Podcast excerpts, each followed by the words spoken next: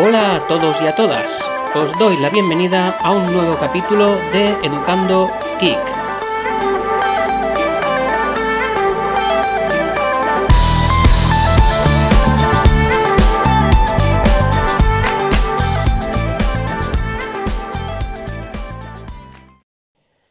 Hoy os voy a hablar de cómo veo la implementación de Android, de las aplicaciones de Android en los Chromebooks. La verdad es que mm, uno cuando se hace a la idea de, comprar un Chromebook, pues eh, lo primero que piensa, o una de las primeras cosas eh, que piensa, es que lo va a aprovechar mucho porque justamente es un sistema que eh, al traer el Play Store de Google pues permite la instalación de aplicaciones Android.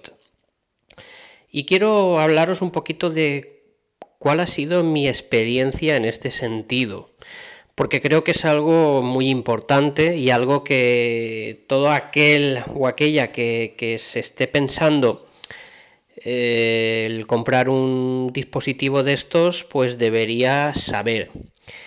Antes de empezar, sí que quiero dejar muy claro que esto que voy a decir mm, no está basado más que en mi experiencia de uso. Seguro que la experiencia de uso de, cualquier otro usuario será diferente y tal vez eh, incluso cambiaría la opinión al respecto. Pero vaya, lo que yo os vaya a decir hoy, pues como os digo, es eh, tal cual he vivenciado yo el uso del Chromebook y por lo tanto es algo, una reflexión muy personal y que se tiene que tomar un poquito con pinzas, ¿eh? entendedme. Bueno, volvamos al, tema, ¿no? Con la implementación de Android en, los dispositivos Chromebook eh, en Chrome OS. Es cierto que ya casi todos eh, los dispositivos, eh, los Chromebooks, vienen con el, Play Store implementado. Y eso pues eh, te va a dejar instalar cualquier aplicación Android a priori. El tema es que en mi caso personal, pues mira, voy a empezar casi por la conclusión, ¿no? Por deciros la conclusión. Y la conclusión no es otra que eh, el hecho de que en mi Chromebook solo hay dos aplicaciones Android instaladas. Una es el explorador de archivos, es File Explorer, y la otra es el reproductor multimedia VLC. No tengo ninguna otra aplicación Android instalada en, mi Chromebook. Entonces, eh, ¿Cómo uso yo el Chromebook? Pues bueno, el uso básico que yo le doy es eh, ni más ni menos que aprovechar la potencia y la implementación que ofrecen las web apps o las aplicaciones diseñadas para Chrome OS. Mm, no he instalado ninguna aplicación más de Android. Bueno, miento. Sí que he instalado aplicaciones de Android. Por ejemplo, en su día instalé eh, Telegram, por ejemplo.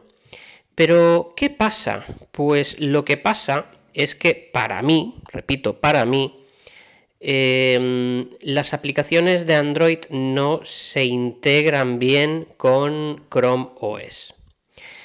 Esto es, eh, por ejemplo, que cuando, cuando estéis usando una aplicación de Android, no vais a poder acceder a la memoria del Chromebook. Por ejemplo, os cuento un caso práctico.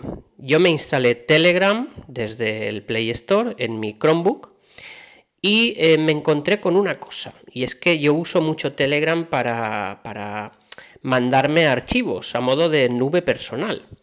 La cosa es que cuando tú te descargas un archivo, pues se tendría que guardar en la carpeta de descargas del dispositivo.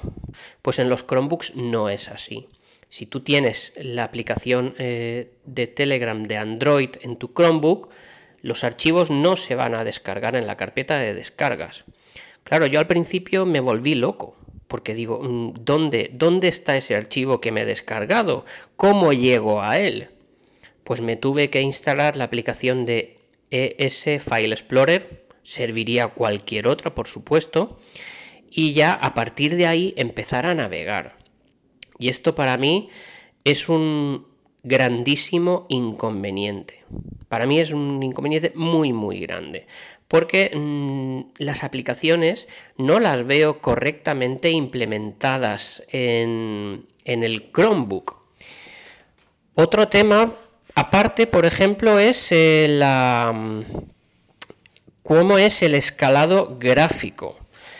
Pensad que las aplicaciones de Android están pensadas para dispositivos eh, móviles, básicamente smartphones. Y, claro, eh, un, Chromebook no es un smartphone. Si ya hay veces que en una, que en una mm, tablet Android vais a tener problemas para ver correctamente la, la aplicación, pues en un Chromebook eso se acentúa muchísimo más. Em, mi sensación al respecto, para, que, para, que, veáis cuál es mi punto de, frustración al respecto, yo noto las aplicaciones de Android, cuando las corro en el Chromebook, es como si estuviese usando un emulador de Android. Sé que me van a caer piedras por esto que acabo de decir, pero insisto, es mi visión personal. Eh, cogedlo con pinzas, es, pero es mi visión personal, es mi experiencia y así os la estoy contando. Eh, entonces, eh, claro, uno no tiene no tiene ese control, ese dominio total de la aplicación. Es muy cómodo eh, manejar archivos dentro de un teléfono porque estás usando eh, el mismo sistema, estás usando solamente Android. Pero en un Chromebook es como que estás usando mm, dos sistemas operativos diferentes dentro de un mismo hardware, que es el, el Chromebook, ¿no? Y estás usando por un lado Android y por otro lado eh, Chrome OS. Chrome OS puede ver las aplicaciones de Android, pero no puede acceder a su sistema de archivos. En las aplicaciones de Android no ven a Chrome OS, simplemente lo usan como un entorno donde eh, correr esa aplicación. Entonces, eso para mí es un inconveniente muy grande y es un fastidio. Es cierto que el Chromebook te da la libertad de instalar una aplicación de Android y de usarla. No digo que no, pero en mi caso no es nada cómodo. A mí no me, no me gusta, no me acaba. Y es por ello que he optado por usar las mínimas. Eh, por ejemplo, VLC sí que tiene aplicación para, para Chrome OS pero es muy pesada, es muy lenta y he preferido usarla de Android. Además, eh, eh, sí que desde VLC puedo de alguna manera escanear los archivos multimedia que hay en el dispositivo y sí que me los eh, reconoce, sí que, sí que puedo llegar a ellos. Por eso la uso. Y ese File Explorer pues la uso simplemente para, eso, para regularmente hacer limpieza del disco, quitar algún archivo que, está de más ahí que, y que me sobra. Pero vaya, como os digo, yo he optado por usar básica y solamente eh, web apps y aplicaciones del Chrome Store. Por ejemplo, podría usar la, suite ofimática de, de, Google Docs de Android. ¿Pero para qué? Si ya la tengo como web app y además eh, todo se, se almacena en la nube de Google. Podría usar la aplicación de Gmail de Android. ¿Pero para qué? Si ya la tengo como una extensión o como una web app y lo mismo pasa con YouTube. Entonces, em, a mí realmente, pues sí, está bien que se puedan ejecutar las aplicaciones de Android en el, en el Chromebook, pero a mí realmente me aporta muy poco. Es que, sinceramente, Si mi Asus C202 no fuese capaz de ejecutar aplicaciones Android, pues no me supondría ningún problema. Sí que me hubiese supuesto un problema a la hora de comprarlo. ¿Por qué? Pues porque nunca había probado un, Chromebook. Y creo que ahí está la, la especial dificultad, ¿no? Que Mm, no es un dispositivo que tenga mucha gente, mm, pues no puedes echar mano de, un amigo, de una amiga que tenga un Chromebook y decir, bueno, pues déjamelo un par de días y lo pruebo y veo si es un sistema para mí. Esto sería ideal. Esto no pasa, pues, por ejemplo, con Windows o con cualquier otro mm, cacharro, pero con los Chromebooks sí. Por eso me parece importante eh, dar mi, mi punto de vista, contar mi experiencia de uso. Y, vaya, no le estoy tirando piedras ni mucho menos a Chrome OS, no le estoy tirando piedras al hecho de que y de que posibilite el correr aplicaciones de Android. Es muy positivo, pero yo mm, lo veo un poco verde todavía. Esas aplicaciones no están bien implementadas en Chrome OS sino que Chrome OS es, digamos, pues un, sistema que, virtualiza y que permite eh, el que esas aplicaciones, pues sí, que se ejecuten. Pero para que os hagáis una idea, pues sería también un poquito como ejecutar mm, aplicaciones de Windows en Linux usando Wine. Mm, va por ahí la cosa desde mi humilde punto de vista. ¿eh? No quiero no quiero que os toméis esto al pie de la letra.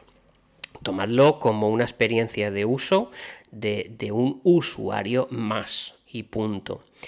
Así que, vaya, yo si tú que me estás escuchando eh, te has hecho una especial ilusión en comprarte un Chromebook para usar aplicaciones de Android, mi consejo es que para eso pues mejor lo haces desde, desde un smartphone, pues por ejemplo un Mi Max 2 que tiene una, pantalla enorme o desde una tablet Android.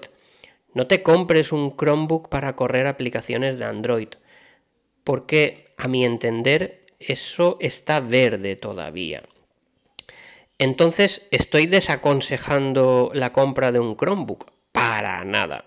Para nada. Yo estoy encantado, de verdad. Estoy encantado con, tener uno y con usarlo a diario porque lo uso para muchísimas cosas.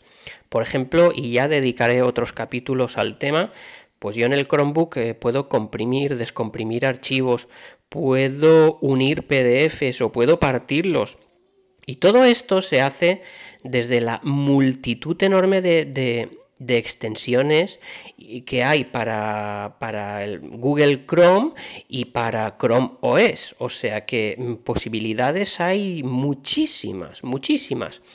Pero bueno, yo sí que me he llevado cierto desengaño en el tema de las aplicaciones de Android y por eso pues quería contarlo y, quería decirlo en mi podcast. Y bueno, lo voy a ir dejando por aquí. creo que ha quedado clara, clara la idea de, por qué no uso yo las aplicaciones en Android en, en, el Chromebook. Y es que para mí el tema de manejar archivos y de moverlos, pues es algo muy importante. Y el hecho, por ejemplo, como he dicho, de que yo me descargue un, un archivo de Telegram para Android y que para verlo tenga que abrir otra aplicación de Android, como es un explorador de archivos, pues para mí es un inconveniente. Yo uso el Chromebook eh, a modo portátil, entonces eh, para mí eso no es cómodo.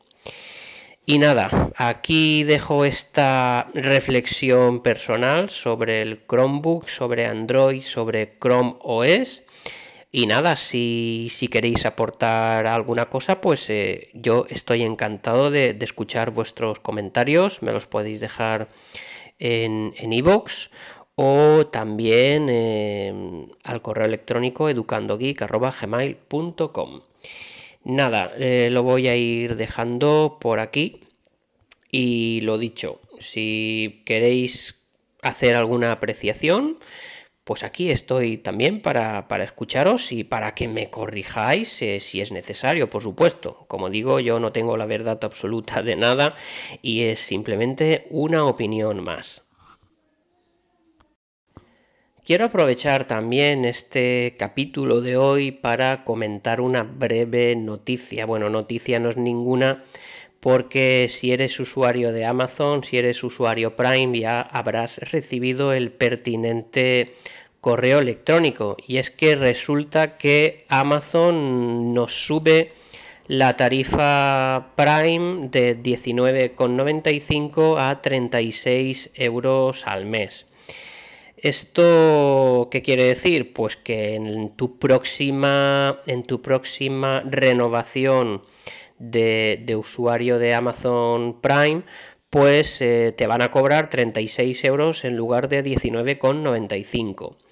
La cosa es que si tu renovación se va a hacer eh, hasta el antes del día 2 de octubre, incluido el día 2 de octubre, pues vas a pagar 19,95. Eh, Pero si tu renovación ya se va a ejecutar el día 3 de octubre o en adelante, pues em, vas a pagar 36 euros. Esto es algo que ya se lleva tiempo comentando, ¿no? Y, ya sabemos que, cuando hay ruido es porque va a pasar algo. Eh, yo he llegado a escuchar que si tarifas de 71 euros, bueno, pues no ha sido tanto. Tampoco ha duplicado la tarifa, simplemente pues ha subido esto de 20 a 36 pues unos 16 euros con 5 céntimos es lo que ha subido mm, ¿Es caro? Pues a ver, yo creo que caro, caro no es si eres un usuario que hace uso de, de Prime Video, del de, servicio de música, etcétera, etcétera. Mm, si solo haces compras, pues bueno, sería discutible, porque eso va a depender del número de compras que realices a lo largo del año. ¿Por qué ha venido esta subida?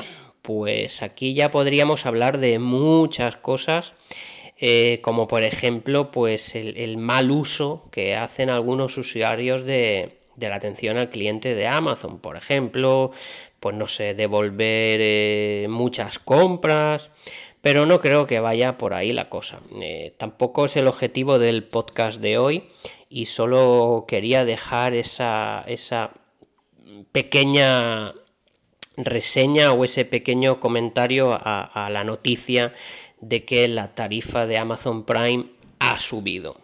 Pero como digo, esto no va a coger a nadie de nuevas y, vaya, supongo que ya habéis recibido el pertinente correo.